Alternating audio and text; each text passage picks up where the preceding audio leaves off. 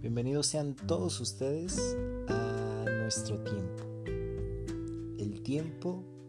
en el cual cambiamos de trabajo cada dos años, de celular cada 12 meses y en el cual nos casamos por cuatro años si es que somos de las pocas personas que lo hacemos. Sí, efectivamente, bienvenidos a los tiempos de la modernidad. Sigmund Bauman fue un sociólogo polaco a quien le debemos este concepto de sociedad líquida. Bauman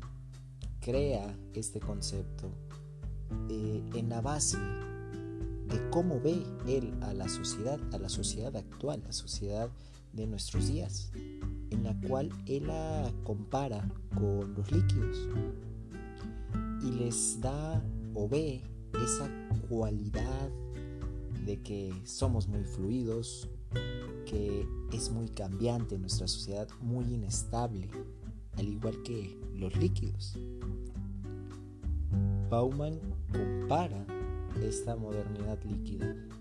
con la sociedad, el tiempo de nuestros abuelos o bisabuelos, a lo cual él lo llama la modernidad sólida, en la cual encontrábamos una estabilidad, encontramos una sociedad predecible, una sociedad que no cambiaba, una sociedad que seguía ciertos patrones. Encontramos, por ejemplo, que nuestros abuelos entraban a trabajar a los 18 años a una empresa, trabajaban 35, 40 años, siempre para la misma empresa, se jubilaban, tenían una seguridad social porque ellos sabían que de eso iban a vivir que si ellos se casaban era para 40, 50, 60 años, lo que la vida les permitiera durar el matrimonio.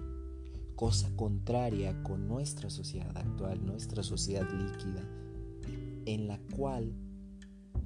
eh, pues por ejemplo, los trabajos, los trabajos ya muchas empresas no te dan un contrato, las que te lo dan, te lo dan por un periodo muy corto, tú rompes ese contrato, tú cambias de empleo, eh, te gustan los proyectos, vas a una empresa, un proyecto, vas a otra empresa, a, otro proyecto,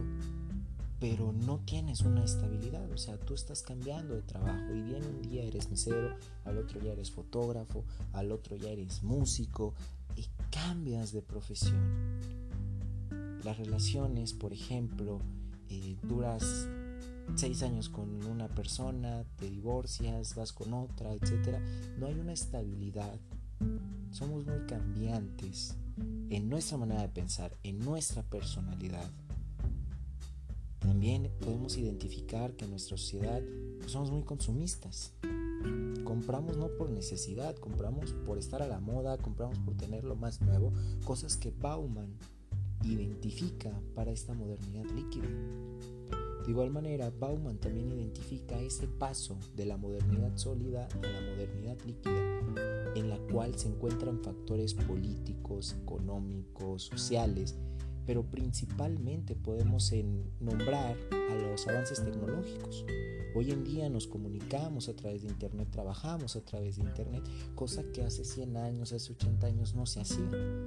También encontramos la migración, la mezcla de culturas que hemos tenido hoy en día, que tenemos hoy en día, lo cual nos ha llevado a esta modernidad